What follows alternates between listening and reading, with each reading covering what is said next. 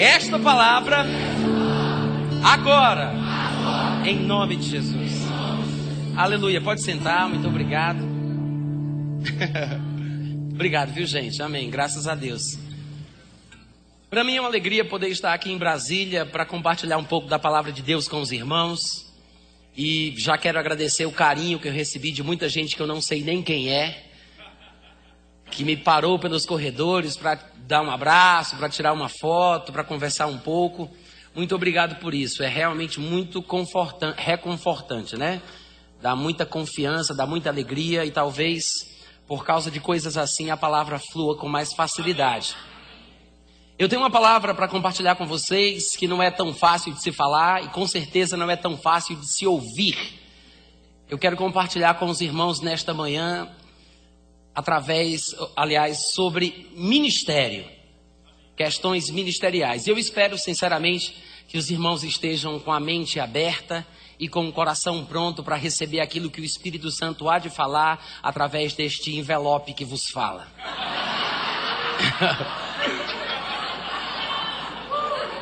Amém?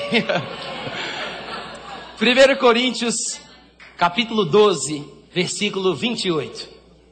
Vocês sabem muito bem que eu estou sentindo um, um, áudio muito forte voltando aqui para mim, está me atrapalhando um pouco. Eu não sei se de repente é o retorno, se puder diminuir um pouquinho para mim, tá? Vocês sabem que 1 Coríntios 12, 28 e Efésios 4, 7, 8, 10, 11 são as principais passagens do Novo Testamento que falam a respeito do ministério. E em 1 Coríntios 12, 28 está escrito que a uns Deus estabeleceu na igreja, primeiramente apóstolos, em segundo lugar profetas, em terceiro lugar mestres, depois operadores de milagres, depois dons de curas, socorros, governos, variedades de línguas, e sabemos que nem todos são apóstolos, nem todos são profetas, nem todos são mestres, e assim por diante.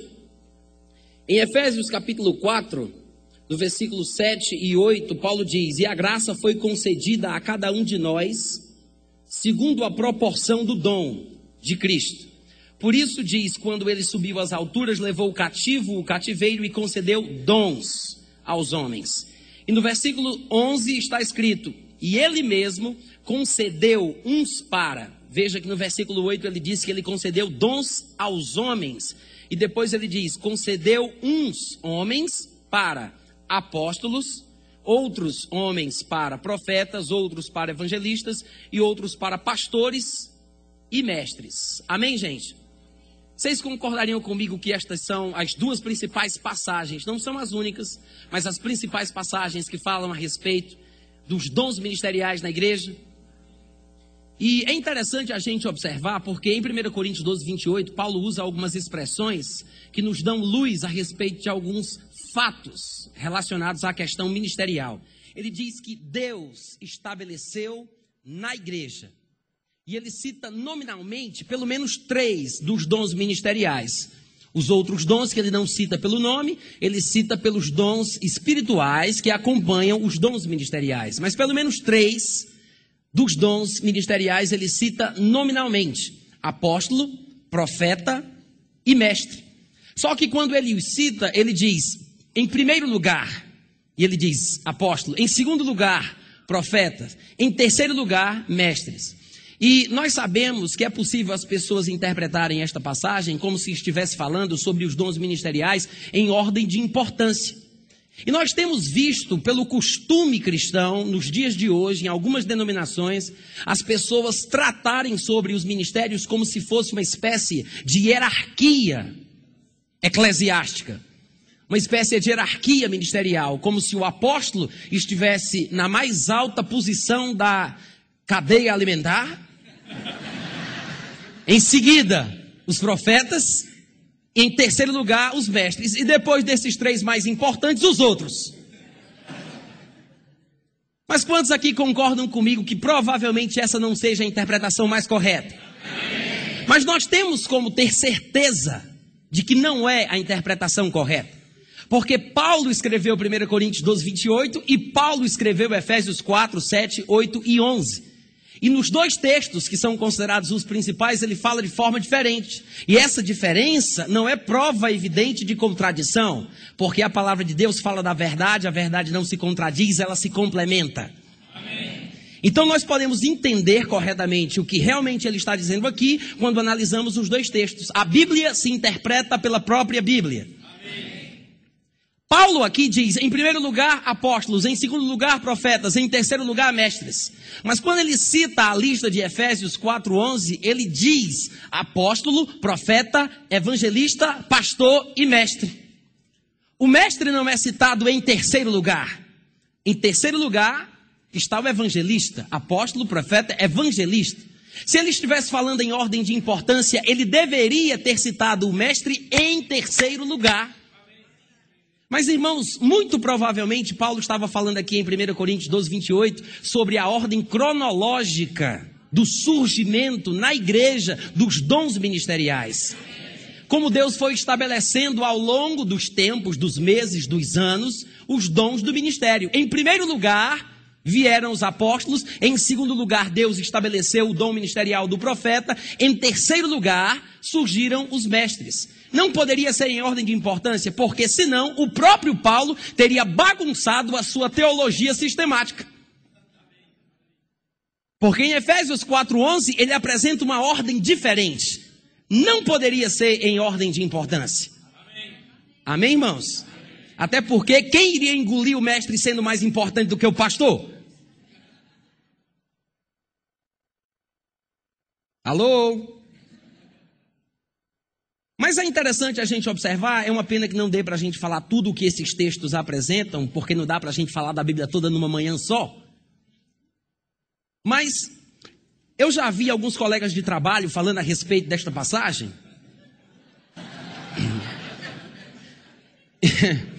em tempos modernos é preciso uma linguagem moderna. E eu já vi algumas pessoas dizendo, por exemplo, sobre Efésios capítulo 4, versículo 11, que provavelmente alguns manuscritos não falem sobre cinco dons ministeriais, mas sobre quatro: apóstolo, profeta, evangelista e o quarto, que é o pastor mestre. É sério. E que o mestre seria talvez uma espécie de anexo ao dom ministerial do pastor. Nós sabemos, pelo que a Bíblia ensina, que o pastor tem que ser apto para ensinar. E é raro de se encontrar um pastor que não seja mestre, né? E nós sabemos que os dons ministeriais, eles se misturam, trazendo um sabor específico na vida de um determinado ministro. Simon, por exemplo, ele é um mestre e é profeta. João Roberto, ele é um mestre e é pastor. Pastor Bud, ele é um mestre e é apóstolo. Então você encontra um sabor específico na vida de cada ministro, cujos dons estão misturados. Amém, irmãos? Nós vemos isso na vida de Paulo. Ele disse em 1 Timóteo 2,7, em 2 Timóteo 1,11: Eu fui designado por Deus pregador, apóstolo e mestre. Pregador, apóstolo e mestre, duas vezes, falando sobre a abrangência do seu ministério, ele cita as mesmas palavras na mesma ordem. Ele diz: Fui designado por Deus, pregador, apóstolo e mestre. Paulo não era, prof, não era pastor, ele disse pregador, apóstolo e mestre. Então aqui o ministério do mestre, ele é citado em harmonia com outros dons ministeriais, sem ser citado o ministério pastoral. O que me mostra que o dom do mestre existe independentemente do dom ministerial do pastor. Até porque, em 1 Coríntios 12, 28, ele é citado em terceiro lugar, e o dom ministerial do pastor não é citado nominalmente, mas acreditamos que esteja sendo citado na palavra governos. Quantos podem dizer amém a isso? Amém. Então nós vemos, irmãos, que existem algumas questões que às vezes nos atrapalham, por causa de pregações, por causa de interpretações, por causa de tradições. E como toda e qualquer doutrina cristã, nós podemos ter erros, abusos, exageros, e por causa disso nós podemos, nós podemos nos perder na interpretação da palavra de Deus e na aplicação prática do nosso dia a dia. Eu particularmente acredito que, a, que Paulo, ele era exatamente aquilo que ele disse. Quando ele teve a oportunidade de falar sobre o seu ministério, a abrangência do seu ministério, ele foi muito claro em 1 Timóteo 2,7, em 2 Timóteo 1,11. Ele disse: Sou pregador, apóstolo e mestre. Eu sei que alguns poderiam pensar que ele também era profeta, por causa das revelações que ele tinha, mas devemos nos lembrar daquilo que ele mesmo disse em Efésios, no capítulo 3, do versículo 3 ao 5. Ele disse: Segundo uma revelação me foi dado a conhecer o mistério, conforme escrevi há pouco, resumidamente. Pelo que, quando ledes, podeis compreender o meu discernimento do mistério de Cristo, o qual em outras gerações não foi dado a conhecer aos filhos dos homens, como agora foi revelado aos seus santos apóstolos e profetas. Então você vê que a revelação do mistério de Cristo não foi dada somente aos profetas, foi dada aos apóstolos e profetas. E Paulo disse: a abrangência do meu ministério, estabelecida por Deus, porque ele diz: fui designado por Deus para ser pregador, apóstolo e mestre. Amém, gente? Amém. E nós vemos que os textos que Paulo usa para falar sobre ministério não apontam qualquer tipo de supremacia inerente ao pedigree daquele que foi chamado. A pessoa que tem um dom apostólico sobre a sua vida, que tem um dom profético sobre a sua vida, que tem um dom ministerial para ser pastor, não a faz melhor ou pior do que qualquer outra pessoa que está no ministério. Não são classificações de categoria, não são classificações de, de, de, de qualidade. Não está aqui designando quem é melhor, quem é maior, quem é mais importante ou quem não é. São colegas ministeriais que dependem uns dos outros.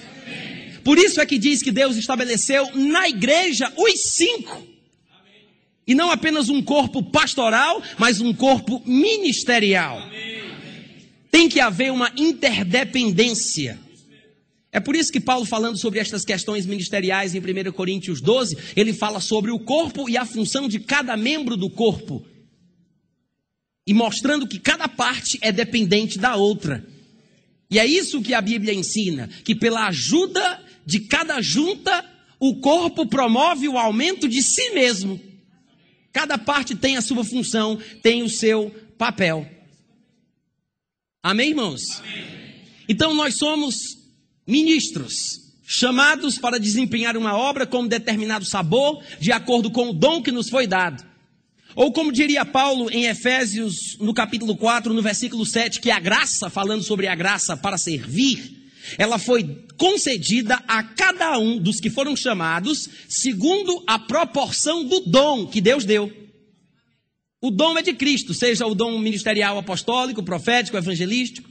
Então ele diz que a graça para servir é diretamente proporcional ao dom que cada um tem. Dependendo do dom que você tem, há uma graça proporcional ao dom que você recebeu. Então são unções ou dons ministeriais que nos capacitam para servir o corpo. Irmãos, a Bíblia fala que é necessário que os homens nos reconheçam como ministros de Cristo. Sem o reconhecimento, sem a consideração as pessoas não seriam abençoadas e nós não teríamos para quem pregar. Porque quem prega, prega para alguém ou para alguma coisa. Porque quem está começando no ministério sabe que é bom pregar para as paredes de vez em quando. Quem prega, prega para alguém ou para alguma coisa.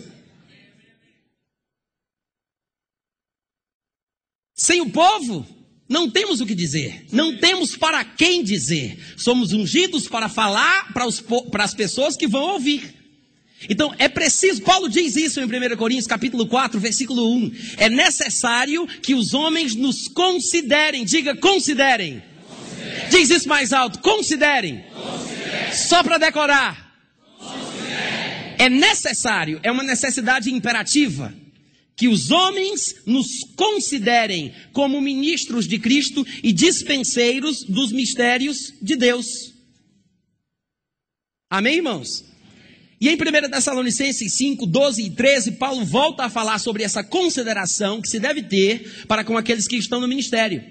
Ele diz: Agora vos rogamos, irmãos, que acateis com apreço os que trabalham entre vós e os que vos presidem no Senhor e vos admoestam que os tenhais com amor em máxima consideração, por causa do trabalho que realizam, e assim vai.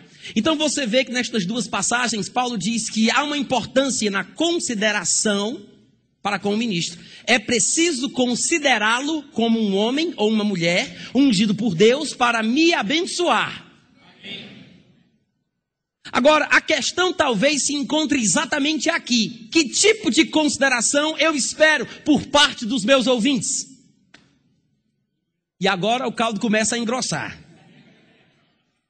Que tipo de consideração eu gostaria de ter por parte daqueles que são abençoados pelas minhas maravilhosas palavras? Que tipo de consideração eu pretendo receber? Porque quando a Bíblia fala sobre é importante, é necessário que os homens nos considerem, talvez não seja o tipo de consideração que nós estamos buscando. Talvez. Quando a Bíblia fala que nós devemos ter os ministros em máxima consideração, talvez não seja o tipo de consideração que nós estamos dispensando para eles. Talvez. Precisamos entender, irmãos, com o coração aberto, o que a palavra de Deus tem a dizer a respeito do assunto. E eu não poderia deixar de falar de Chico Toicinho. Eu não sei se todos conhecem a história, mas Chico Toicinho era um pregador da periferia da cidade de Campina Grande. Reza a lenda. Mas ele mudou-se para Campina Grande em 1993.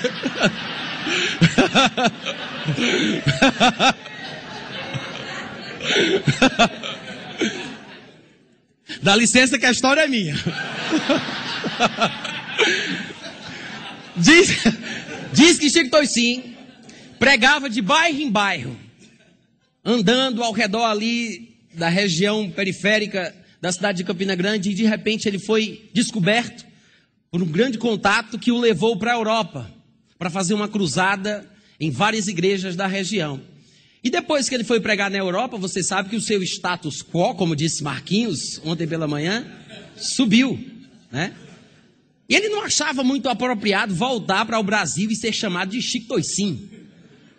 Ele queria ser considerado. Então, a partir de então, ele voltou e disse: Bom, de hoje para frente eu não aceito que ninguém mais me chame de Chico Toicinho. Meu nome agora é Francis Bacon.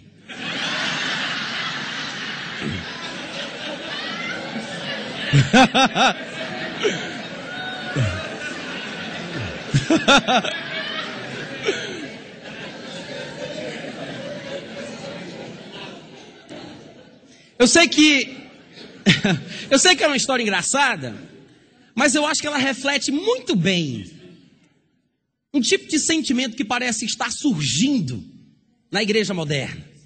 Eu digo, parece estar surgindo para não ser muito duro para convosco.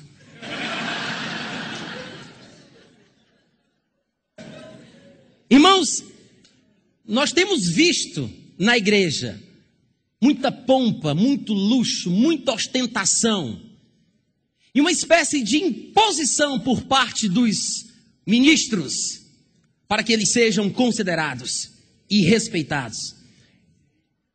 É muito comum a gente ouvir hoje em dia sobre estratégias para se impor respeito. Meios pelos quais o ministro pode impor respeito, para que as pessoas me respeitem como deve. É fácil de se ouvir falar sobre isso. Eu não tenho ouvido as pessoas ensinarem sobre o respeito que eles devem ter pelo povo.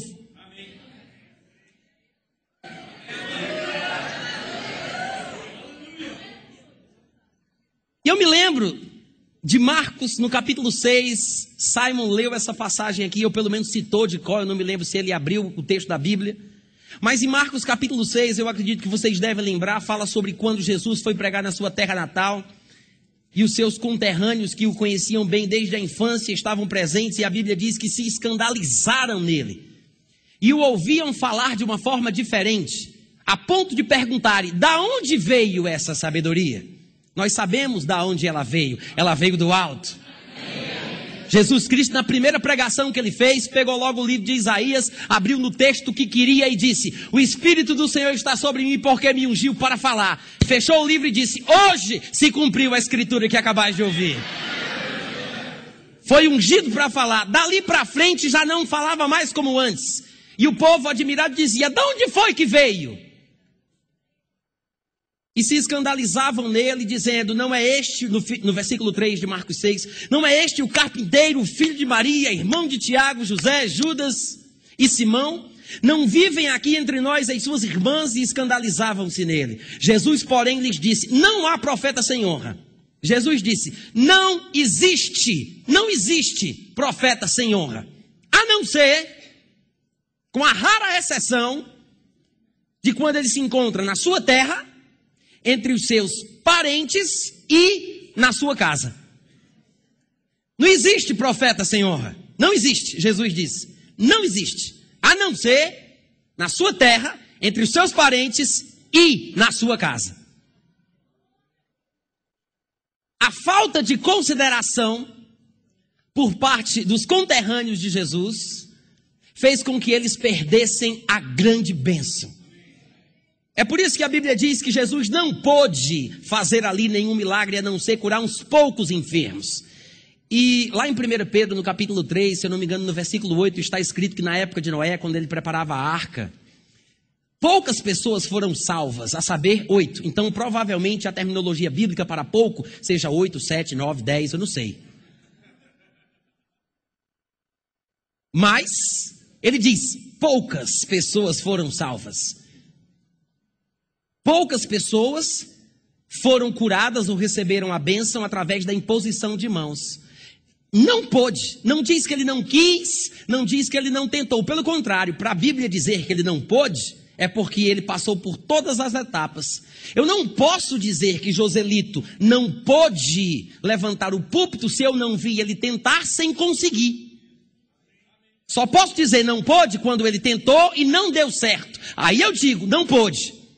Se eu não vi ele tentar sem ter êxito, eu não posso dizer não pôde. Eu posso dizer ele não levantou o púlpito. Eu posso dizer talvez não tenha querido, mas eu não posso dizer não pôde. Só se diz não pôde quando a pessoa tenta e não dá certo. Se a Bíblia diz que Jesus não pôde, é porque ele tentou e não funcionou. E se ele tentou, é porque queria, porque ninguém tenta sem querer. Isso me mostra, irmãos, me permitam dizer assim, que a incapacidade de Jesus de curar foi creditada à incredulidade deles. Amém. Jesus quis, Jesus tentou, mas não conseguiu. Por causa de quê? Falta de consideração. Falta de consideração. A Bíblia diz: é necessário é necessário que haja consideração. Que os homens nos considerem como ministros. Não consideraram como ministro. Eu não estou falando sobre eles se aproximarem de Jesus dizendo, ó oh, Rabi, Rabone, reverendo, vice-deus, ó oh, divindade. Eu não estou falando sobre isso. Eu estou falando sobre a consideração e não as palavras que saem pelos lábios. Porque é possível os lábios o honrarem e o coração está longe dele. É possível. Jesus disse isso. Como é que pode vocês, sendo maus, falarem coisas boas? Porque afinal de contas, a boca deve falar do que está cheio o coração. Mas vocês são maus e falam aquilo que é certo. É possível ser mau e falar aquilo que é certo. Jesus se admirou e fez o comentário que às vezes a gente usa sem nem entender. Mas o fato é que a razão pela qual eles não receberam a bênção é porque não o consideraram. Como diria o outro registro do mesmo episódio, em Mateus 13, 58, que Jesus não pôde fazer ali nenhum milagre por causa, por causa da incredulidade deles. Por causa da incredulidade deles. Então, irmãos, o que nós entendemos? Que a familiaridade com Jesus, né? A familiaridade, a intimidade, o conhecimento, a proximidade, gerou uma desconsideração, um desrespeito.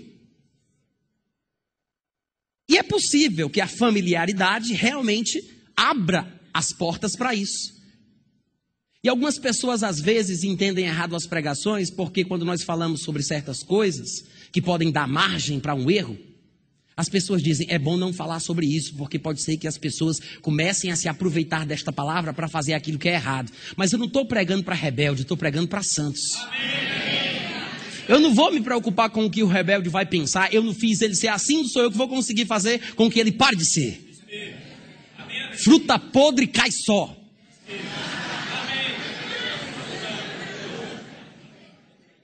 E eis que eu deixo a frase para a meditação da igreja.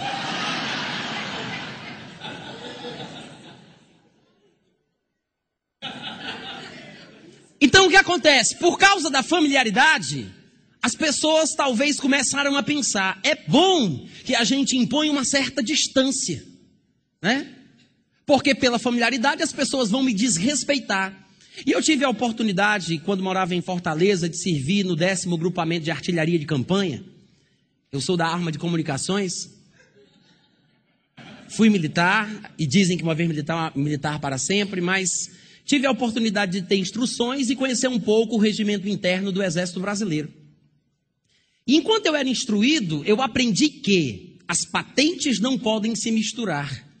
Existem, existe o que eles chamam de círculos de convivência. Ou seja, um oficial não pode sentar numa mesma mesa para comer, para jantar com um sargento. E o sargento, por sua vez, não pode se sentar com um conscrito, que é aquele que não é nada. Vulgo bisonho. Antes de passar pelo juramento da bandeira e ser soldado. Então, os círculos de convivência determinam com quem as patentes podem se comunicar. E parece que as pessoas se atrapalharam por causa das figuras que nós temos na Bíblia a respeito da igreja. E a Bíblia é, figurativamente, comparada com um exército de vez em quando, com um atleta, com, com um agricultor. Mas, irmãos, são figuras de linguagem, não podemos literalizar essas declarações. Nós não somos um exército, nós somos uma família.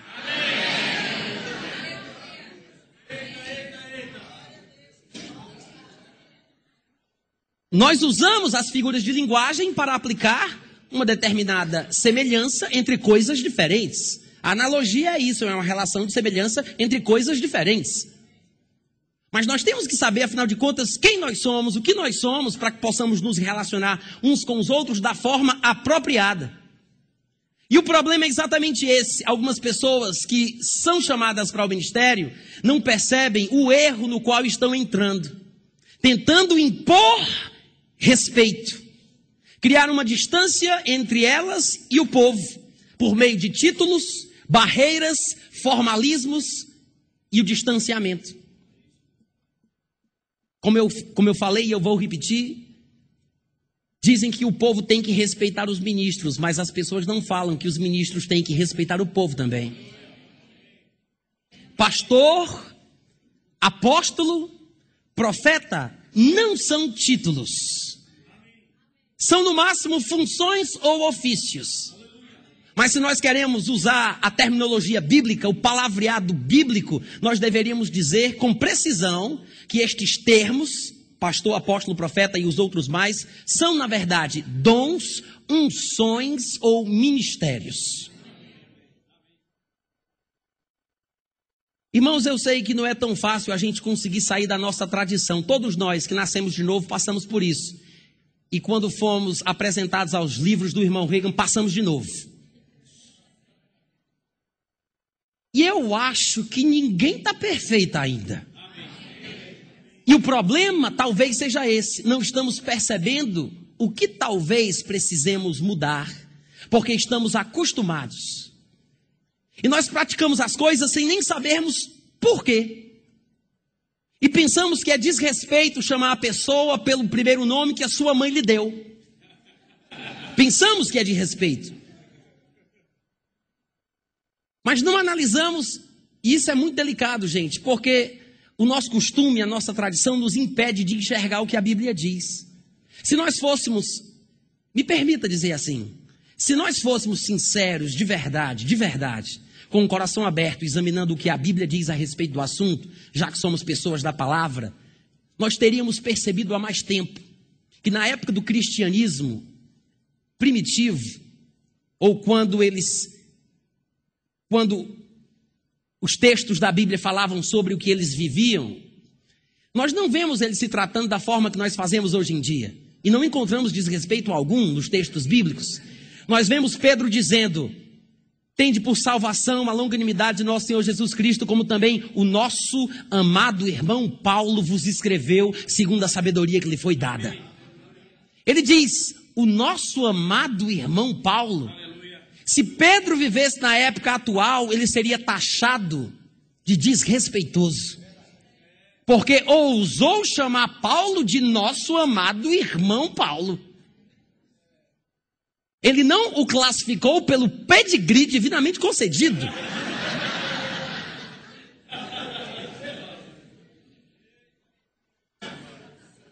Mas é o texto da Bíblia. É o texto da Bíblia. Pedro disse, o nosso amado irmão Paulo. Irmãos, eu posso abrir o coração para vocês?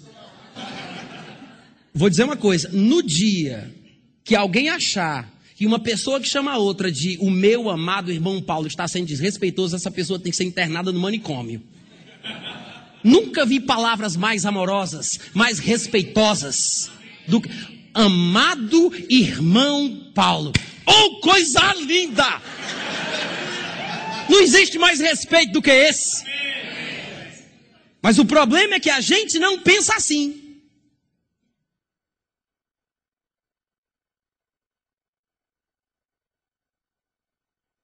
Amém, gente? Amém. Paulo chama Pedro pelo seu próprio nome. A gente vê isso em vários lugares. Ele disse: Eu estive 15 dias com Cefas, o seu primeiro nome hebraico. E não está sendo desrespeitoso. Em Gálatas, no capítulo 2, no versículo 9, Paulo ele fala sobre as colunas da igreja de Jerusalém, citando-os pelo primeiro nome: Tiago, Cefas e João, e não está sendo desrespeitoso. No mesmo capítulo 2 de Gálatas, ele cita Tito, ele cita Barnabé pelo primeiro nome e não está sendo desrespeitoso. Paulo escreve aos Tessalonicenses duas cartas, e no primeiro versículo das duas cartas, do primeiro capítulo, ele cita Paulo, Silvano e Timóteo, companheiros de ministério, e não está sendo desrespeitoso. Se ele quisesse impor respeito por parte daqueles que iriam ouvir, ele poderia ter dito, como vocês sabem, eu, o apóstolo Paulo, e os meus queridos companheiros de ministério, o pastor Silvano, o pastor Timóteo. Mas nós fazemos isso. Porque nós queremos que as pessoas ouçam como nós tratamos eles, para que eles não ousem tratar diferentes, precisamos impor respeito. E o cristianismo? E o cristianismo, onde é que fica? Joga pedra em mim para ver se tu acerta. Eu me baixo. A Bíblia diz que quando tentavam matar Jesus, ele fugia. Quando tentavam matar Padre Paulo, ele fugia. Por que eu não posso praticar a palavra? Ora mais.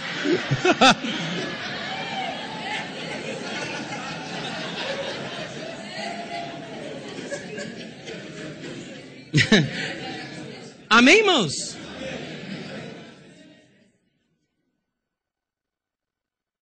O uso dos títulos não estava no costume cristão da religião que nós dizemos seguir. Não estava. Esse costume de usar esses títulos entrou em algum momento ao longo da história da igreja. E eu acho que nem todo mundo sabe onde foi. Mas não estava. Leia a Bíblia de Mateus a Apocalipse. Procure e em algumas ocasiões você vai encontrar Paulo se apresentando como apóstolo, mas na grande maioria das vezes ele diz Paulo, apóstolo, Paulo, chamado para ser apóstolo, mas às vezes eles são classificados, o apóstolo Paulo, não tem problema nenhum. Mas a questão é qual é a consideração que nós temos a respeito deste tema. Qual consideração nós temos? É bíblico que os homens nos considerem? É necessário? Mas que tipo de consideração eu espero ter? Chico Toicinho.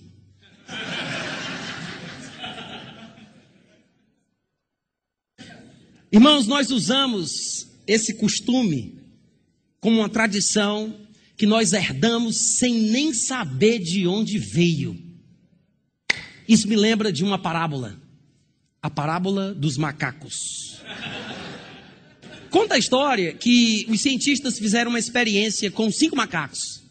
Eles colocaram os macacos numa jaula e colocaram um cacho de banana bonita, agradável aos olhos. E, obviamente, os macacos iriam subir para pegar aquelas bananas. E a experiência era a seguinte: na, na primeira, no momento em que o primeiro macaco começasse a subir, os três cientistas que estavam de plantão deveriam pegar os seus jatos de água e jogar nos macacos que ficaram embaixo. Não no que estava subindo, os que ficaram embaixo. E o macaco subia para pegar a banana e eles, os macacos apanhando, apanhando. O macaco comia a banana, eles repunham aquelas bananas lá em cima, subia outra e os que estavam embaixo. Sabe que bicho também é bicho inteligente? Eles começaram a perceber que toda vida que subia um macaco lá para cima, quem sofria era os que estavam embaixo. E eles pegaram o macaco que estava subindo, puxaram e começaram a dar tapa na cabeça dele. E os cientistas alimentavam os macacos no momento certo, no horário certo, para que eles não passassem fome. Não podia subir para pegar aquelas bananas. Então eles começaram a entender que eles tinham o cuidado, o conforto, a alimentação que precisavam, só não precisavam pegar de cima. Quem subia, eles davam tapa. Chegou um momento que os macacos entenderam que não era para subir. Ninguém subia mais. Nenhum deles. Aí o que aconteceu? Aí os cientistas vão passar para a segunda fase da experiência. Pegaram um macaco velho, botaram para fora e colocaram um macaco novo. Sabe o que foi que o macaco fez? Na hora! Vum, lá para cima. Os outros já experientes, macaco velho.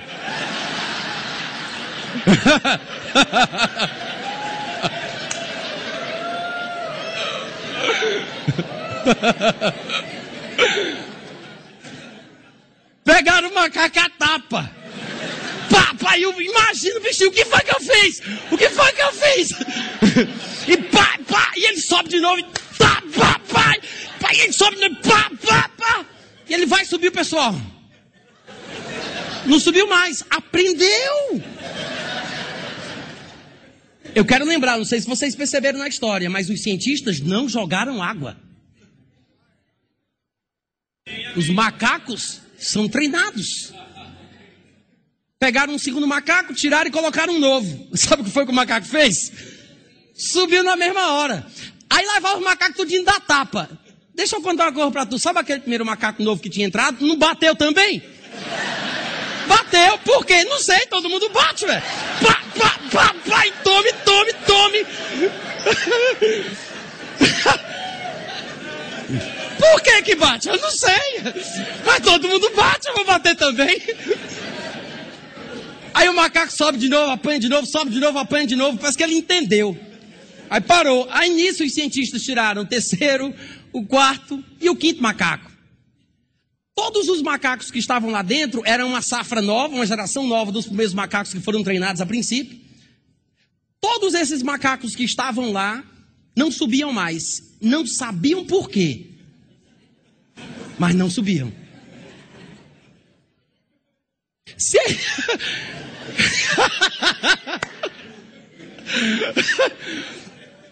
A revelação está chegando, né? Se esses macacos tivessem a oportunidade de dar o testemunho aqui no microfone, eu acho que eles iam dizer mais ou menos uma coisa assim. Eu acho que é uma questão de respeito. Porque você não pode desprezar os outros que estão aqui embaixo. Você tem que pensar nos outros. A gente tem que impor um limite. Irmãos, nós usamos as coisas que usamos e não paramos para pensar. Me parece que nós temos preguiça de pensar ou medo. Medo de ser tratado como diferente, como esquisito. E as pessoas acham, eu não vou ter coragem de falar isso, ninguém vai me entender ou vai me aceitar. Isso é loucura, isso é coisa de doido. É por isso que eu me sinto muito confortável, porque com esse negócio de doidice eu entendo. Eu, eu já fui internado, né? Eu já saí do manicômio, então tá tudo certo. Me sinta à vontade. Alguém poderia até dizer, mas eu não sei como é que o Natan tem coragem de falar essas coisas. Eu não diria nunca. É por isso que Deus não dá para tu, besta, ele dá para mim. Porque ele sabe que eu falo. Ele sabe que eu falo.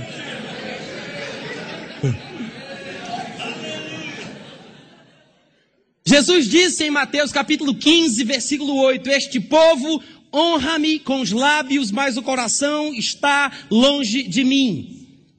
Em Mateus capítulo 21, do versículo 28 a 31, Jesus conta uma parábola sobre o pai e dois filhos. Ele chega para um dos filhos e diz: Bora trabalhar no campo juntamente comigo. E o filho diz: Agora! Mas não vai. Ele chega para o outro e diz: Vamos trabalhar comigo no campo? E ele diz: Não. Mas vai. Jesus contando uma parábola. E ele pergunta: Qual dos dois vocês acham que foram justificados? Aquele que disse: Vou, agora é para já e não foi? Ou aquele que disse: Não vou, mas foi? O que disse: Não vou, mas foi. Nós pensamos que é respeito dependendo daquilo que nós dizemos, mas o respeito, a consideração, é uma coisa, irmãos, que nasce por dentro. Você pode honrar com os lábios, mas o coração está longe.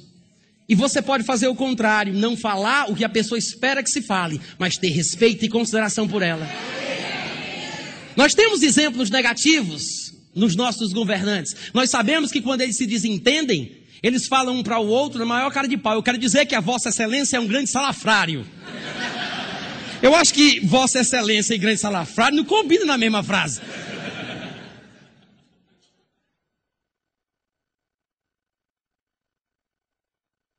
Mas irmãos, nós precisamos entender que assim como é possível haver no meio do povo insubmissão, desobediência e rebeldia, irmãos, é possível haver também no meio dos ministros abuso de autoridade, intransigência e pedantismo. Não, eu não estou falando de vocês, eu estou falando dos primos de vocês, dos amigos de vocês. É um desabafo. Se você não tem esse problema, então a vacina é para você. Não se vacina quem está doente, se vacina quem está saudável. Quem está doente precisa tomar remédio. Mas a vacina é para quem está bom, para quem está bem. E que a gente tenha essa atitude de sondar o coração e parar para pensar: será que eu não estou sendo influenciado por um pensamento errado? Será que eu não estou me tornando um macaco velho? Sem saber por quê?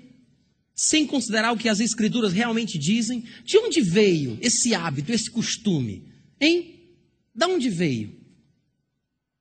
E nós temos na Bíblia várias recomendações, tanto para líderes como para liderados. Eu sei que é mais fácil a gente encontrar na livraria evangélica mais próxima da nossa casa livros que falem a respeito da rebeldia, da insubmissão, o pecado de Coré.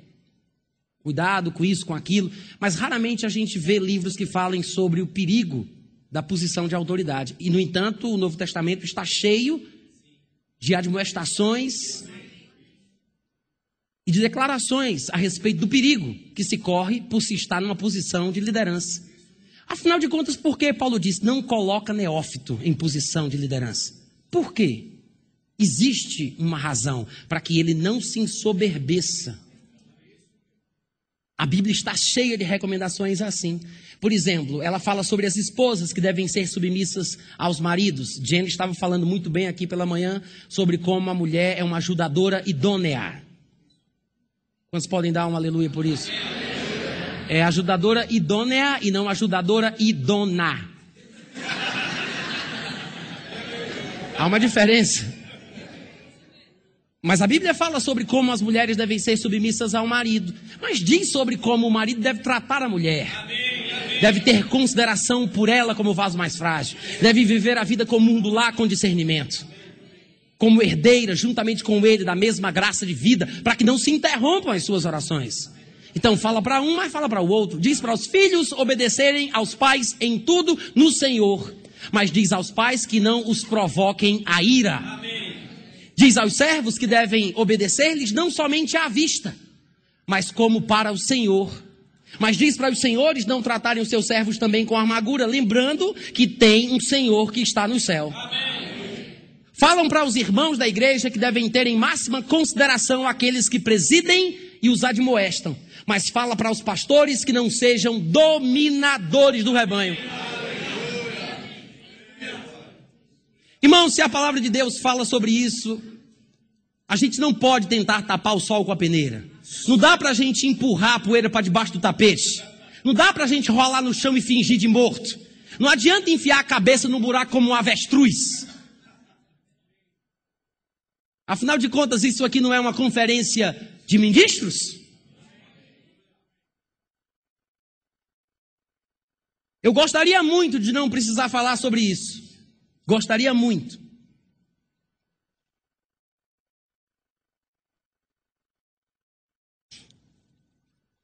Mas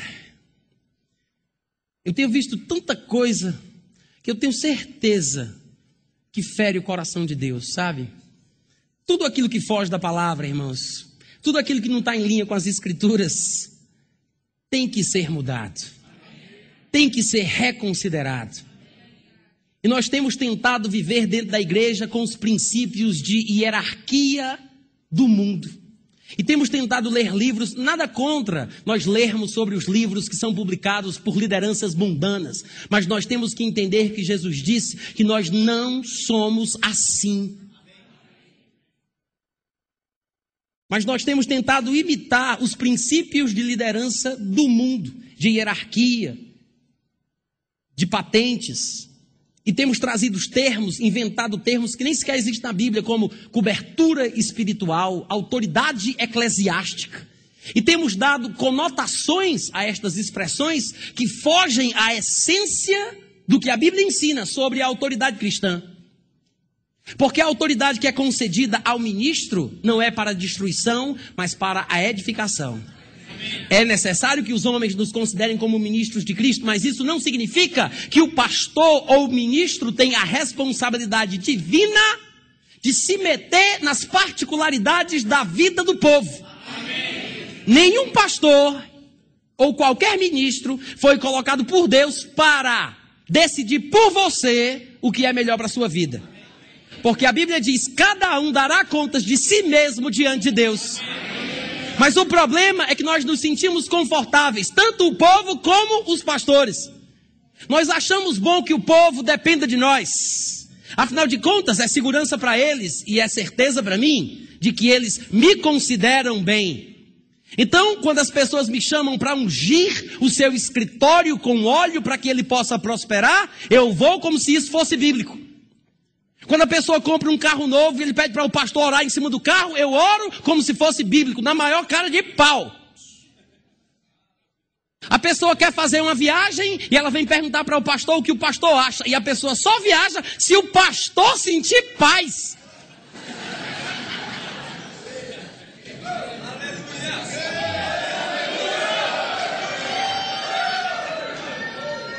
Irmãos, isso é, é tão delicado.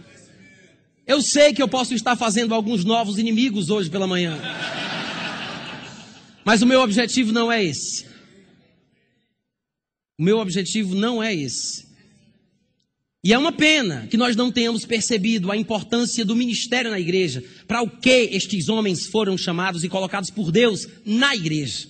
Então há uma dependência e há uma espécie de, de condescendência. Tanto os ministros gostam que seja assim, como o povo quer que seja desse jeito. Eles se sentem confortáveis e eu me sinto também. Se a pessoa quer fazer um centro de treinamento bíblico, o pastor é quem diz se pode ou não pode. Aí nós dizemos, é errado. O pastor não tem autoridade sobre a sua vida. Você pode sim, meu irmão, você é livre para poder fazer o rema. Aí, quando isso é dentro da nossa igreja, a gente tosse as escrituras e inventa uma desculpa para dizer para ele por que eu não sinto paz dele fazer o que ele quer. Por quê? Porque aqui é uma igreja da revelação.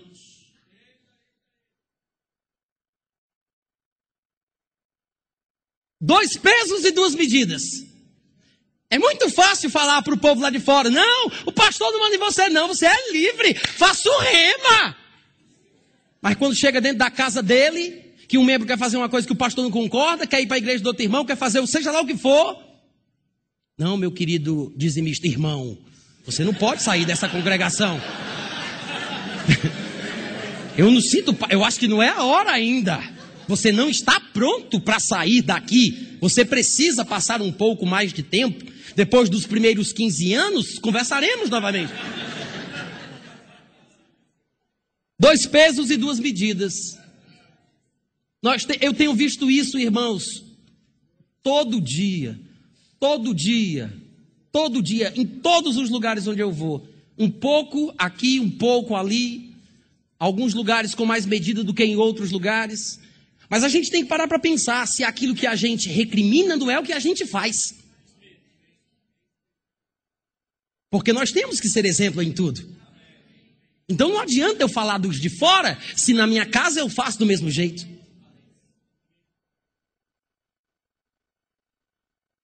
E às vezes as pessoas se sentem confortáveis que o pastor cuide da vida deles, porque, afinal de contas, é o cuidado pastoral, é o, é o amor, é o zelo, é, é a responsabilidade dele. Ele tem que me carregar nos braços. Irmãos, deixa eu fazer uma pergunta para vocês. O pai deve carregar o seu filho nos braços e trazê-lo no culto de domingo à noite nos braços e colocá-lo na cadeira para participar do culto no domingo à noite?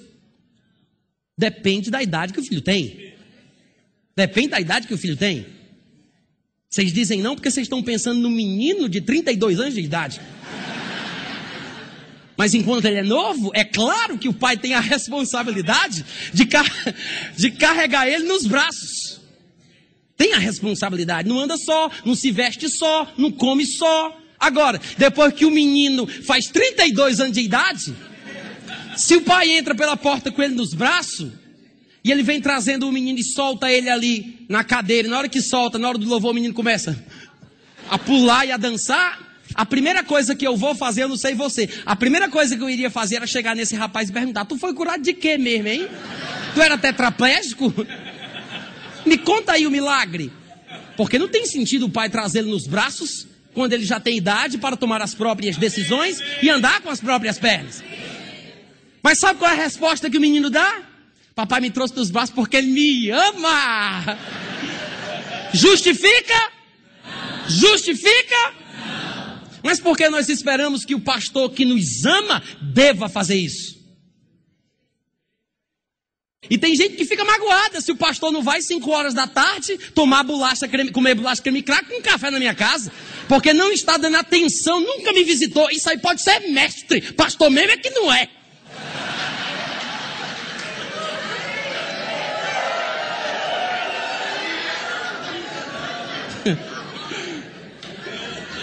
Fala, Jeová, né? Pastor nenhum foi colocado no corpo de Cristo para cuidar dos outros. Ministro nenhum. Claro que cuida, tendo responsabilidade naquilo que fala, naquilo que diz, naquilo que vive. E quando é necessário, dependendo da idade espiritual da pessoa, da criança, né? Ele vai carregar nos braços, mas não para sempre. Porque vai chegar o dia em que vai ser necessário o pastor tomar vergonha na cara, soltá-lo e dizer: irmão, ande agora sozinho. Como o pai faz com seu filho, que solta ele quando chega na idade certa e diz: vem pro papai, vem pro papai. Ele tem que andar, ele tem que se fortalecer, tem que robustecer os músculos das pernas. Errado é aquele que não força que não induz a pessoa a dar os próprios passos. É confortável que eles dependam de mim, que eles gostem de mim, que eles contem comigo, que eles me considerem de uma forma errada e negativa, desequilibrada e doentia.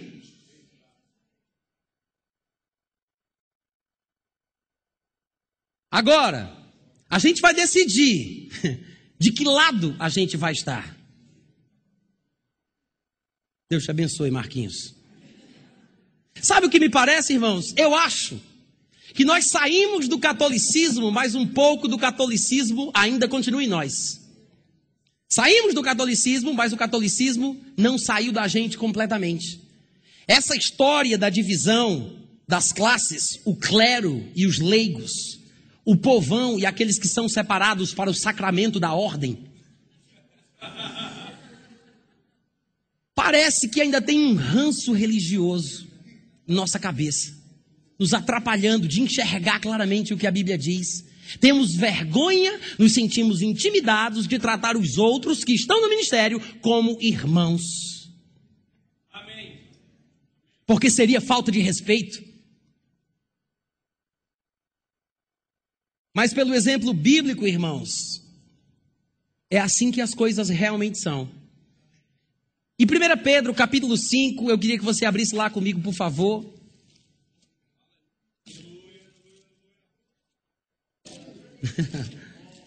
Primeira Pedro, capítulo 5.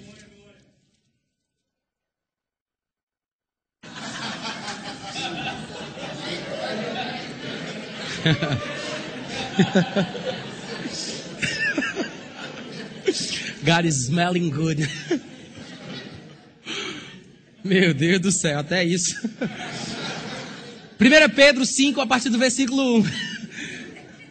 Diz assim: Pedro escrevendo aos pastores, ele diz: Rogo, pois, aos presbíteros que há entre vós, eu, presbítero como eles, e testemunho dos sofrimentos de Cristo, e ainda qual participante da glória que há de ser revelada, pastoreai o rebanho de Deus que há entre vós, não por constrangimento, mas espontaneamente, como Deus quer, nem por sorte da ganância, mas de boa vontade nem como dominadores dos que vos foram confiados, antes tornando-vos modelos, diga modelos. modelos. Diz isso mais alto: modelos. modelos. Só para decorar? Modelos. Aqui Pedro dá recomendações aos ministros, e ele cita nominalmente o pastor, mas se aplica a qualquer dom ministerial qualquer pessoa que esteja no ministério de tempo integral, pronto para executar o presbiterato no corpo de Cristo. Ele diz: três coisas negativas, três coisas positivas, três coisas que devem ser é, desejadas e praticadas, e três coisas que devem ser evitadas. Três coisas erradas, três coisas certas.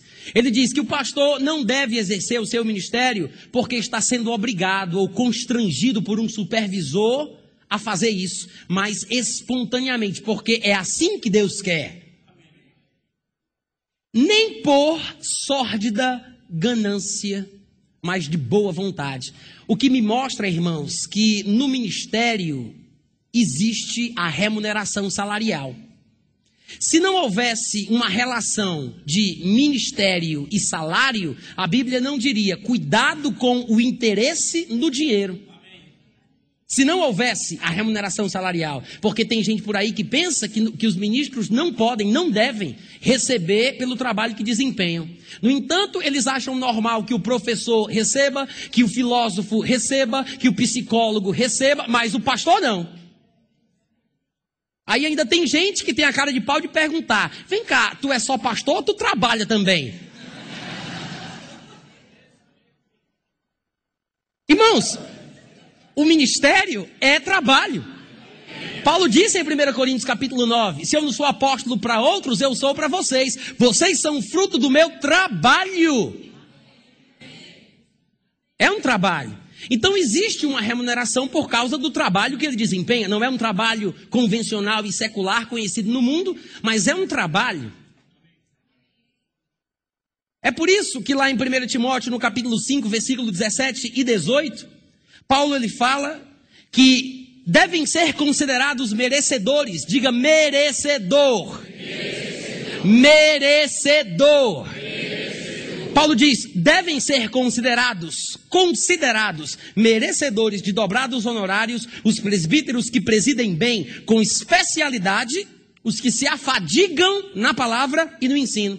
Então Paulo diz: devem ser considerados merecedores. Isso quer dizer o quê? Tem gente que merece, mas tem gente que não merece. Então Paulo diz: para você saber quem merece ser promovido, ter o seu salário dobrado, veja o trabalho que ele faz. Se presidir bem, merece. Então é um trabalho que é desempenhado, que pode ser observado e julgado como bom ou ruim. Não tem esse negócio de só Deus sabe. Se fosse só Deus que soubesse, Paulo não diria para Timóteo: Timóteo, veja quem merece. Tem gente que não merece. Diz amém, não estou falando de você, não, meu amado. Tem gente que não merece. Paulo diz: devem ser considerados merecedores. Quem? Os que presidem bem e é interessante porque ele faz uma distinção. Ele diz: tem os que presidem bem, tem os que presidem mal. Agora, entre os que preside bem, eu quero fazer outra divisão. Paulo diz: com especialidade, os que se afadigam na palavra e no ensino. Eu me lembro daquela declaração de Pedro, quando ele disse: Não convém que nós fiquemos envolvidos com as obras de Deus e nos esquecemos e nos esqueçamos do Deus que nos chamou para a obra. Não convém que fiquemos servindo às mesas. Escolham entre vocês sete homens que façam isso e nós nos dedicaremos à oração e ao ministério da palavra. Então Paulo diz, com especialidade aqueles que se afadigam no ensino, aliás, que se afadigam na palavra e no ensino. Porque, irmãos, o ensino é uma hora, 50 minutos. Mas a preparação para esse ensinamento é a fadiga da vida no dia a dia. Nós não deveríamos estudar para pregar, nós deveríamos estudar para aprender. E deveríamos pregar porque sabemos.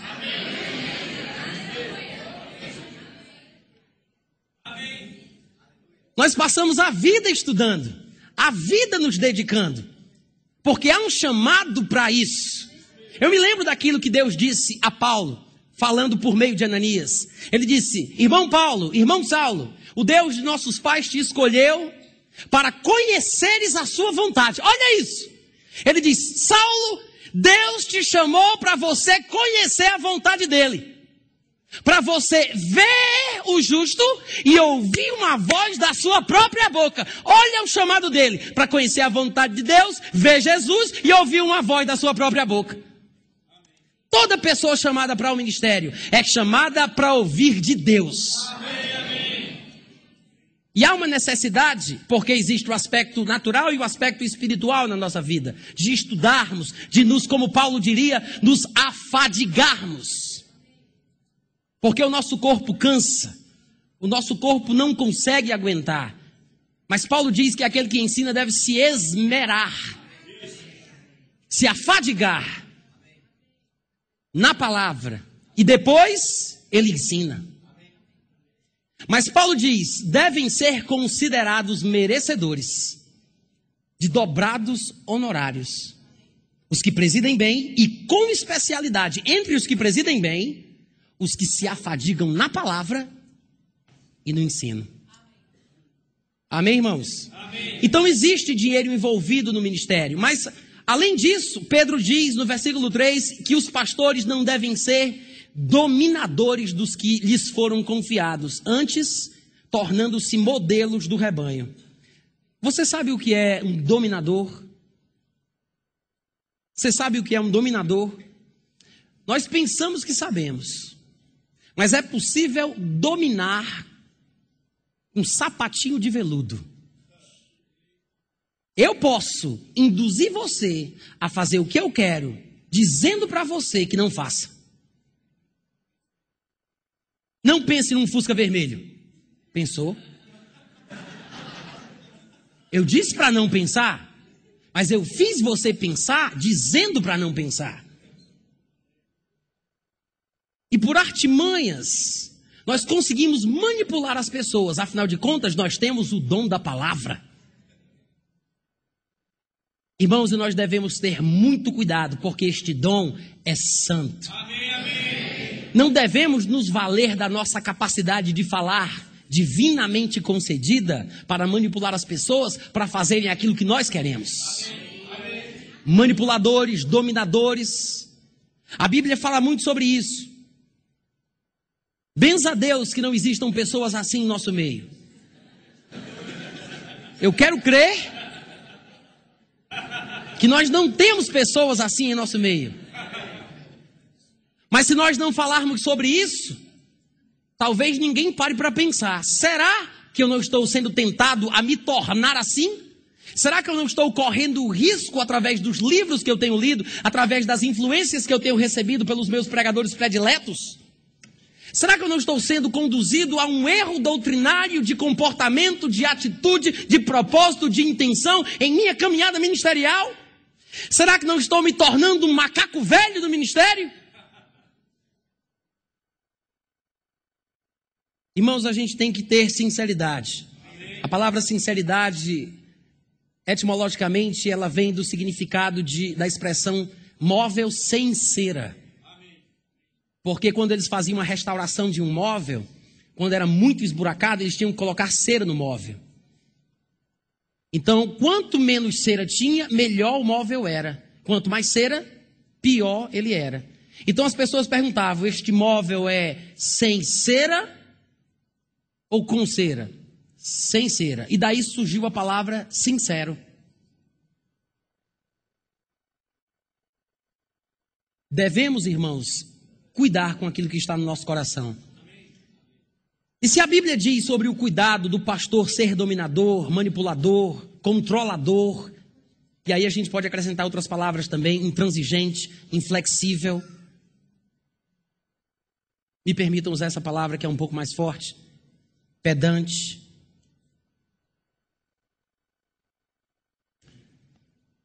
Irmãos, isso é tão perigoso. É tão perigoso.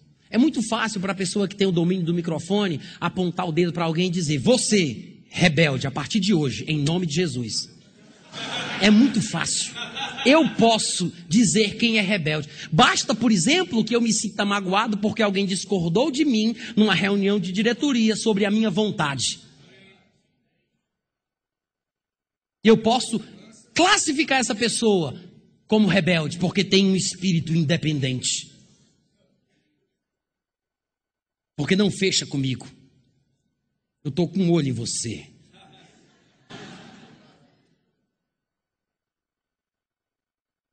Mas eu me lembro daquilo que Paulo disse em Atos, no capítulo 20. Eu preciso ler essa passagem. Paulo estava numa jornada para Jerusalém e depois iria para Roma. E ele manda chamar, diz o versículo 17 do capítulo 20, ele manda chamar os presbíteros da igreja. Os homens mais maduros, mais experientes, que administravam a igreja, as congregações, que lideravam o corpo de Cristo. Até que dons ministeriais surgissem do meio deles ou que outros chegassem para trabalhar ali.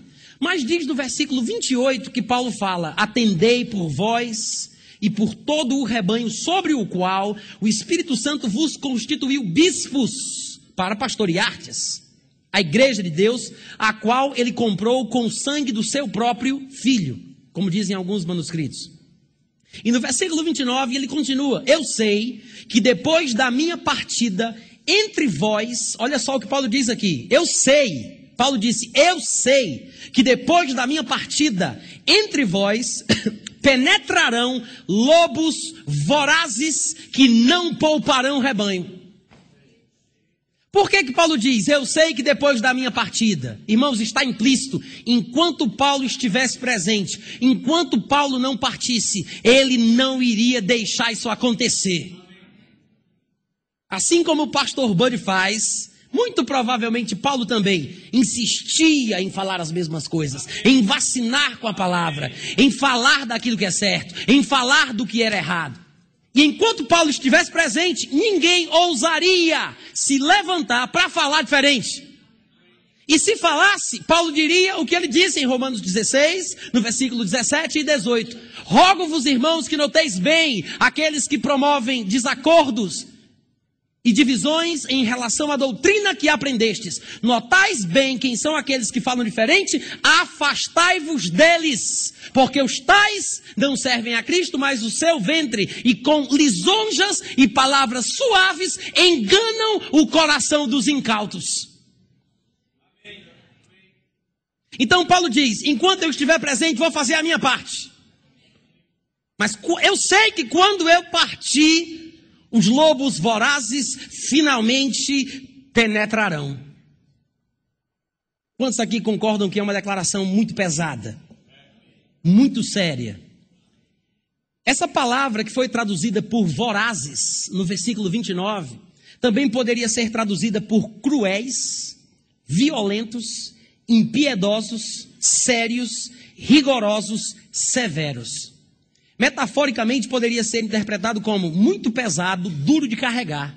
Essa palavra vem do mesmo que baros. A primeira palavra é baros, a segunda é baros. E essa baros, a segunda significa opressão, peso, carga, preocupação. Ele diz: lobos vorazes, impiedosos. rigorosos, cruéis, violentos, severos, duros, penetrarão no vosso meio. E depois ele diz: E eu sei que além dos lobos vorazes que penetrarão, dentre vós mesmos, e com quem ele estava falando? Com bispos. Ele disse: bispos que o Espírito Santo ungiu, bispos que Deus levantou, homens e mulheres de Deus genuinamente chamados e capacitados para o ministério. Obrigado, Joseli. Deus abençoe a tua família.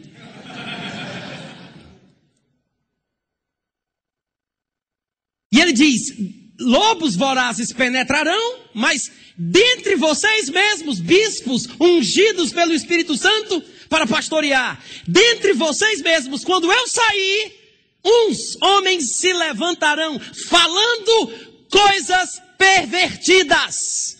Eu sei que às vezes, quando lemos esta palavra perversão ou pervertida, nós pensamos que eles estão falando, que Paulo está falando sobre palavras imorais.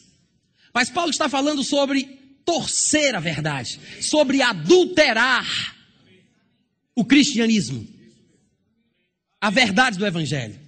Perverter, assim como ele fala em Gálatas que aqueles judaizantes perverteram o evangelho de Cristo. Então ele fala: alguns homens se levantarão da nossa equipe ministerial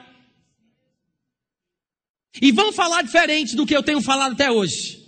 Vão torcer, vão interpretar errado, vão adulterar os sentidos, e eles vão fazer isso para arrastar discípulos para si, para ganhar gente, angariar seguidores, popularidade, ibope, tapinha nas costas, e quem sabe de vez em quando uma oferta de 10 mil reais está muito bom.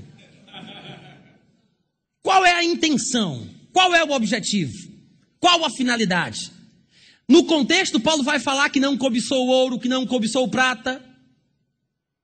Irmãos, eu acabei de falar que existe remuneração salarial no ministério. Nós sabemos que é bíblico plantar coisas espirituais e colher bens, bênçãos materiais. É a parceria no tocante ao dar e receber. Mas qual é a intenção que está em nosso coração? a motivação. Se Paulo estava preocupado com isso, irmãos, eu acho que se nós vamos imitar Paulo, nós devemos nos preocupar também. Se vamos imitar Paulo. E eu sei que são palavras muito duras, são palavras muito fortes, mas eu quero que você observe que esses lobos vorazes e estes bispos que se levantariam pervertendo a verdade do evangelho, estariam fazendo uma coisa diferente do que Deus os chamou para fazer. Paulo disse: Vocês foram ungidos pelo Espírito Santo para pastorear.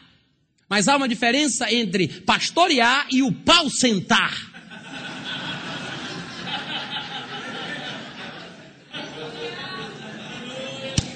O pau sentar.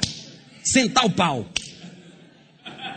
Pastores duros, intransigentes, inflexíveis em nome da posição, do título, do pedigree, da santidade presente na áurea que lhe faz ser a pessoa que é.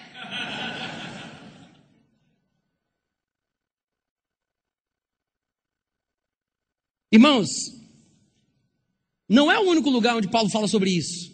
Nós temos textos mais graves, mais sérios, mais duros. E o último deles que eu quero citar é 2 Coríntios capítulo 11, dos textos duros e sérios, pesados, fortes. 2 Coríntios capítulo 11 me parece talvez um dos textos mais fortes, quando Paulo fala sobre ministros insensatos. Ele vai aqui classificar, para que fique bem claro, o que é insensatez no ministério. Claro que nós poderíamos falar de outras coisas, mas aqui ele usa as palavras que eu acabei de dar para vocês. No versículo 19, ele diz: Outra vez digo, 2 Coríntios, capítulo 11, versículo. Desculpa, versículo.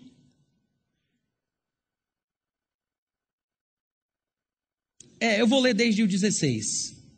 Ele diz: Outra vez digo: Ninguém me considere insensato. Todavia, se vocês pensam que eu sou insensato, então me recebam como insensato, porque aí eu vou me gloriar mais um pouco.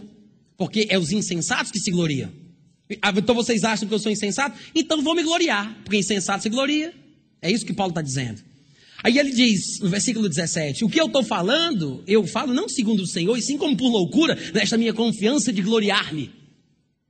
E posto que muitos se gloriam segundo a carne, Paulo está falando de ministros. Ele diz: muitos ministros se gloriam segundo a carne, apenas para que você tenha certeza de que é sobre ministros que ele está falando, basta você olhar o versículo 23, por exemplo.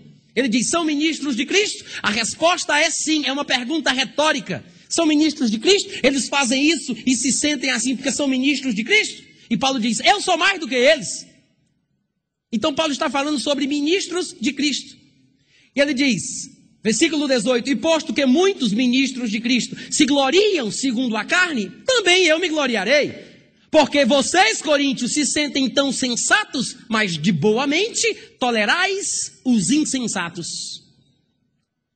Paulo está elogiando ou repreendendo os coríntios? Repreendendo, gente. E esse, e esse comentário de Paulo é um comentário sarcástico. Paulo, na verdade, está dizendo: vocês são insensatos demais. Vocês se julgam tão sábios, tão sensatos, mas vocês toleram os insensatos. Sabe o que é que Paulo está dizendo aqui para mim? Sabe o que é que o Espírito Santo está ensinando para a igreja? Que a pessoa verdadeiramente sensata jamais tolerará insensatez. Amém, amém.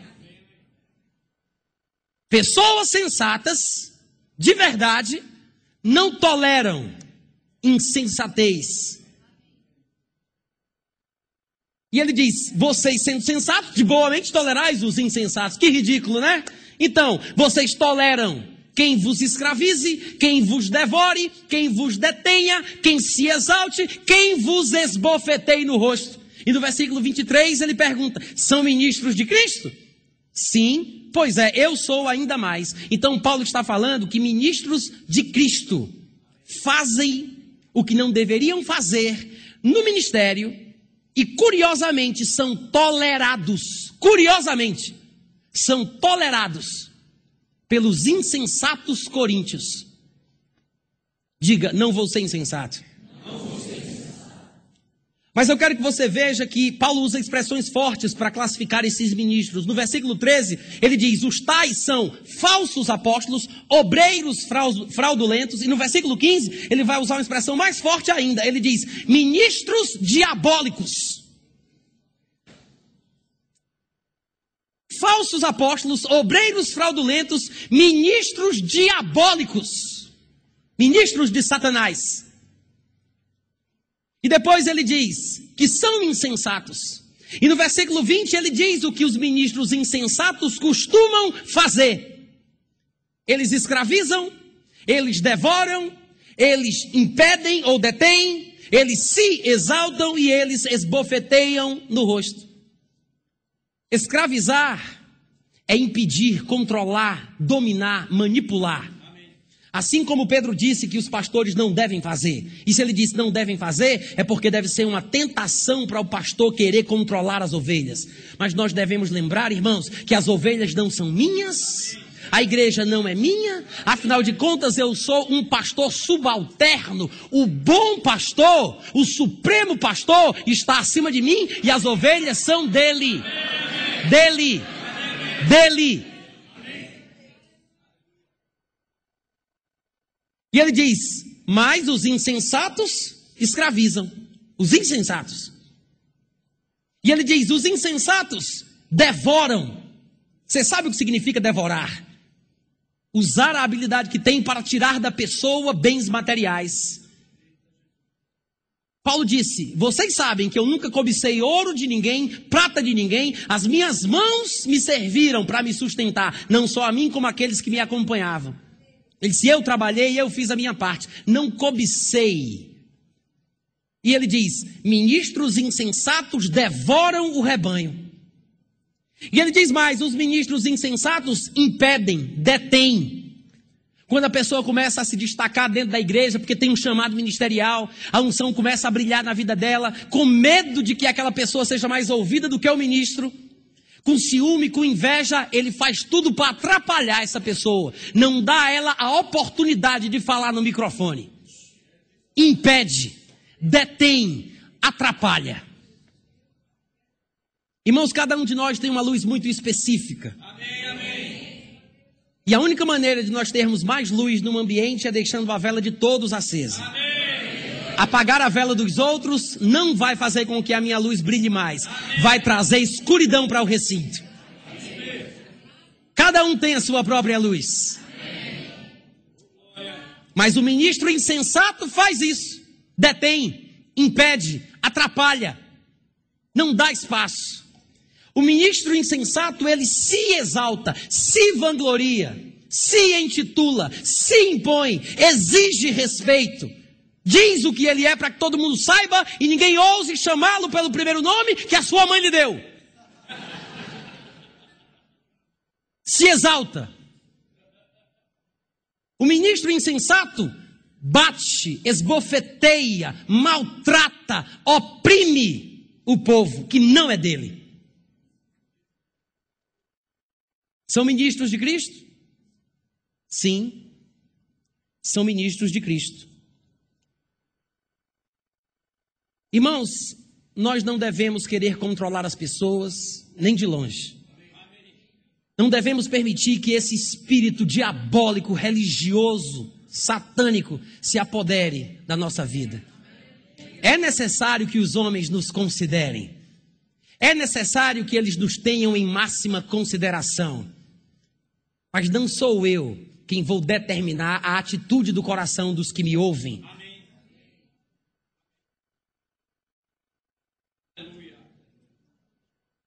Paulo, ele diz em 1 Coríntios 11, 1, sede meus imitadores. Esse é o segredo. Não é se impor, não é dominar, não é ser insensato, é servir de modelo do rebanho. Como Pedro disse em 1 Pedro 5.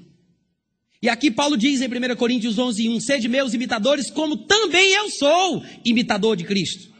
Em 1 Coríntios 4,16 ele diz: Admoesto-vos, portanto, a que sejais meus imitadores. Em Filipenses 3,17 ele diz: Irmãos, sede imitadores meus e observai os que andam segundo o modelo. Olha a palavra aí de novo. Amém, amém. Modelo, exemplo que tendes em nós. Amém.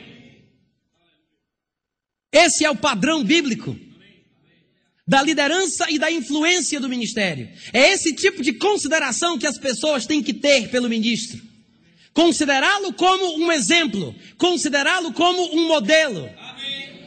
E eu sei que eu poderia falar muito mais coisas aqui a respeito do assunto para trazer mais luz, mais esclarecimento, para fundamentar ainda mais, mas não é possível. Mas as palavras que nós ouvimos aqui hoje pela manhã, irmãos, são palavras que vieram do coração de Deus. Amém. E se formos sincera, sinceros, considerando a nossa boa consciência a respeito do assunto, se formos humildes também, talvez a gente mude. Talvez. Porque a religião é uma praga. O ranço religioso é nojento. É difícil de sair. E o último texto da mensagem que eu quero citar para os irmãos é Lucas capítulo 22. Eu queria que você abrisse comigo lá, por favor.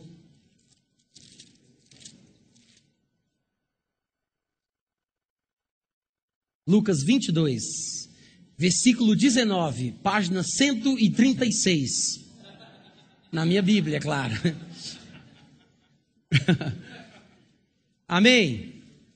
Versículo no versículo 19 de Lucas 22 está escrito que Jesus tomou um pão, deu graças, o partiu e lhes deu, dizendo: Isto é o meu corpo oferecido por vós, fazei isto em memória de mim.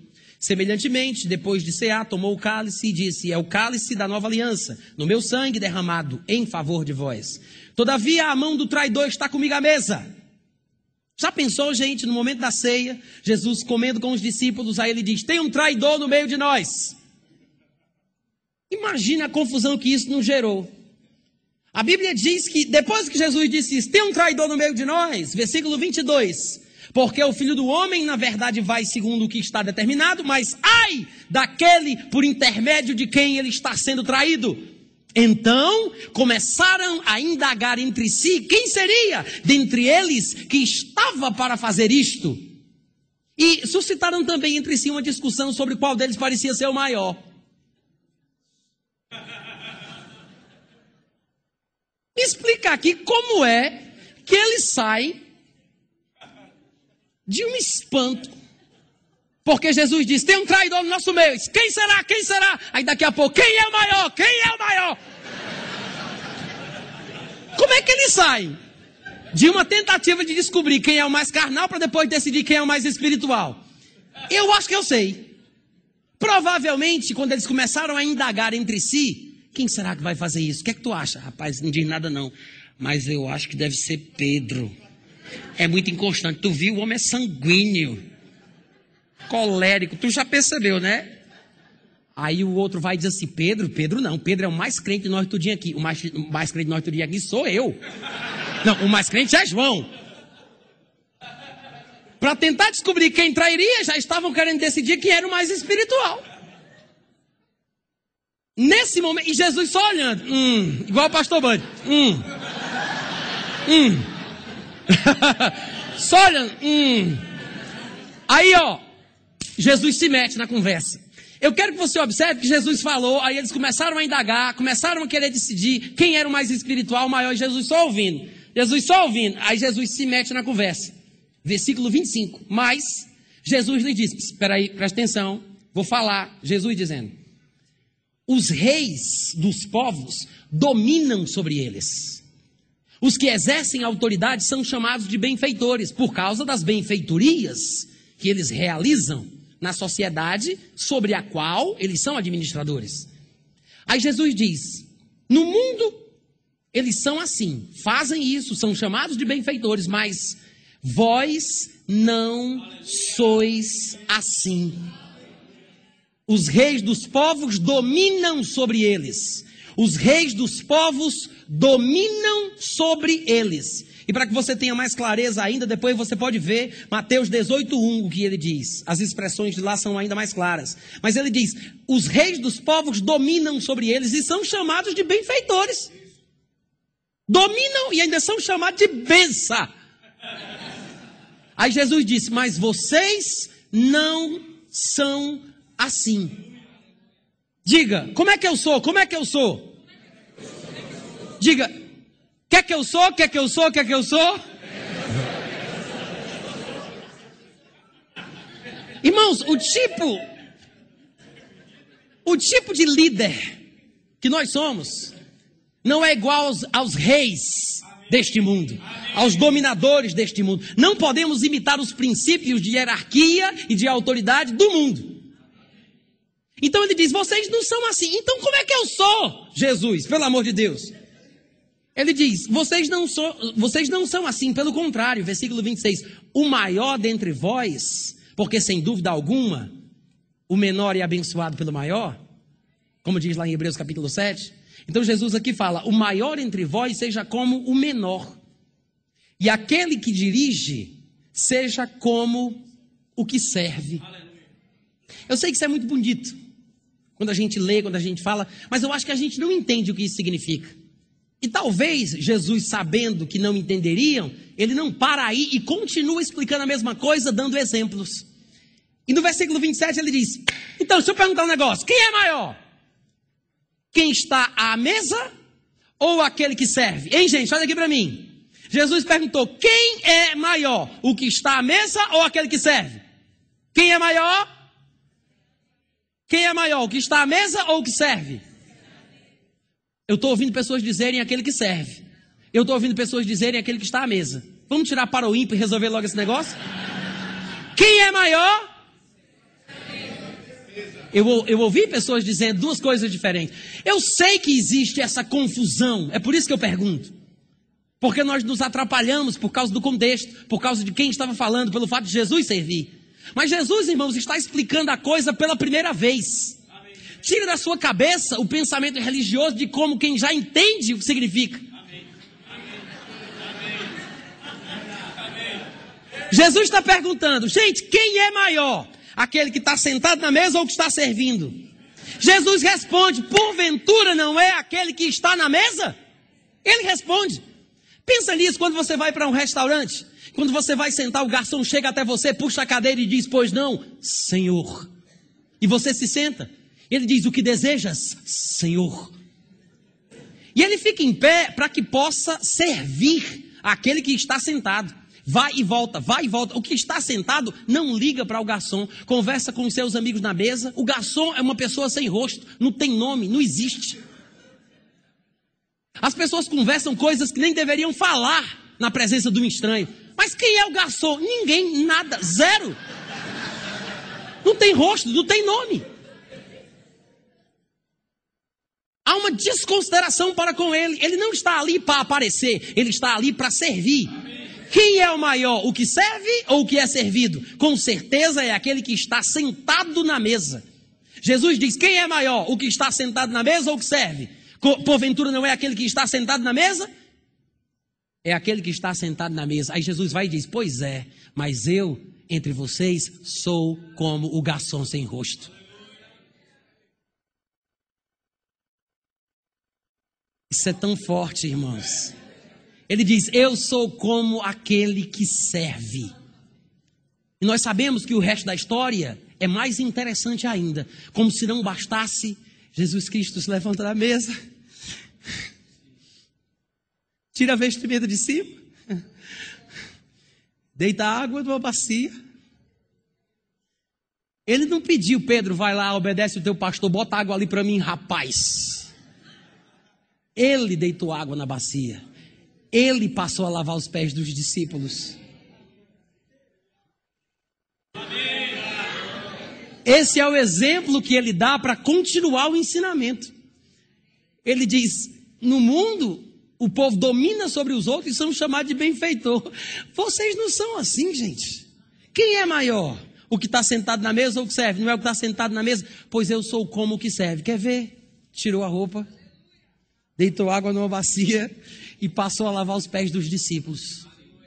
Pedro, que se sentiu porta-voz oficial dos discípulos, quando Jesus vai lavar os pés dele, ele diz: Não, Senhor, os meus pés não. Parece, parece humildade. Eu não sou digno que tu lave os meus pés. Eu é que devo carregar a tua pasta, pastor. Jesus olha para ele e identifica que sentimento é aquele. Líder não deve se rebaixar. Líder não deve se colocar nessa posição. Líder não deve se comportar assim. Que exemplo ele vai estar dando para os outros? Se ele dá espaço se ele se humilha, ele vai ser pisoteado. Vão pisar em cima da cabeça dele. Você tem que impor respeito. Tem que haver uma distância. Tem que haver um limite.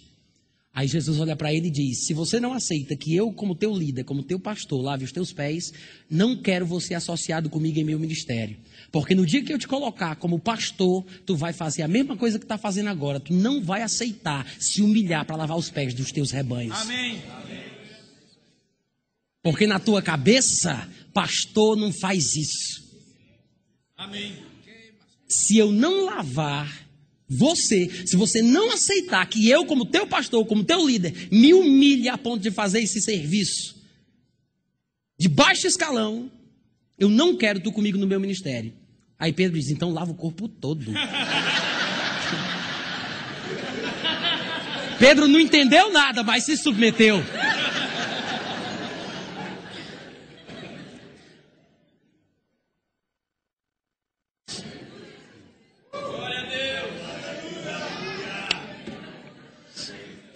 Irmãos, nós não somos assim. Amém. Amém.